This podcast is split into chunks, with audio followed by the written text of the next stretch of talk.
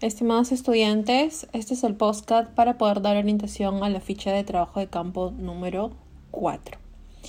Para poder realizar la ficha 4, primero tenemos que ubicarnos en el apartado del Blackboard sobre examen parcial y descargamos el Word con el nombre FTC número 4. En la primera parte, que es la etapa número 1, van a ustedes asociar sobre estas 10 imágenes, de acuerdo al orden que tenemos en la tabla, y van a colocar la información sobre el modelo, autor y aporte.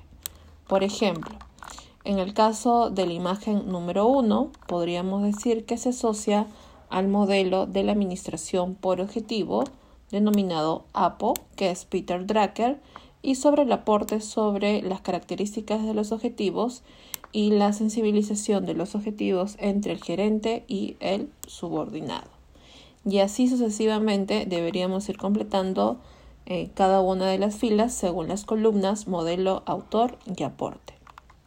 Para poder realizar la etapa número 2 debemos revisar el video de YouTube, que es un video referencial sobre la empresa eh, Cartera Estiza en función a la emprendedora Flor Soto y también se le ha juntado un archivo sobre una entrevista que se le realizó, que es el segundo enlace que pueden encontrar.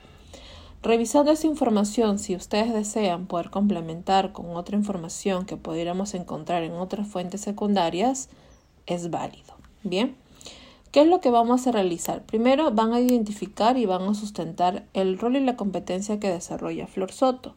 En este caso, dentro de los roles tenemos tres niveles que hemos revisado en la semana 1. El rol interpersonal, el rol informativo y el rol decisorio según lo que ustedes analicen, vean y sustenten qué tipo de rol creen que ustedes están sustentando o está realizando actualmente Flor Soto. Y competencia, hemos visto 10. Vean cuál de las 10 competencias consideran ustedes que estaría dando respuesta a eh, Flor Soto.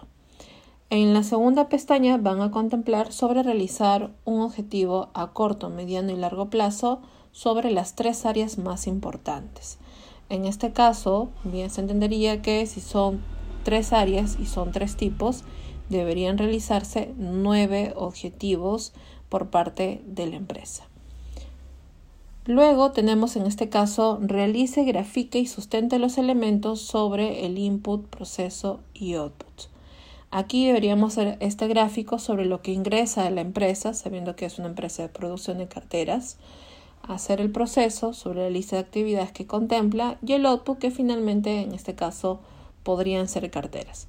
Podemos analizar bajo otro tipo de productos, por supuesto, pero claro está, el producto dentro del core business es netamente carteras.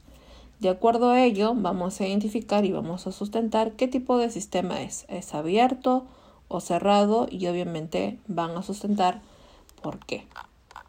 Cuando hemos terminado de, hacer la etapa 2, podemos colocar en este caso los nombres y apellidos y los porcentajes de participación de cada uno de los integrantes.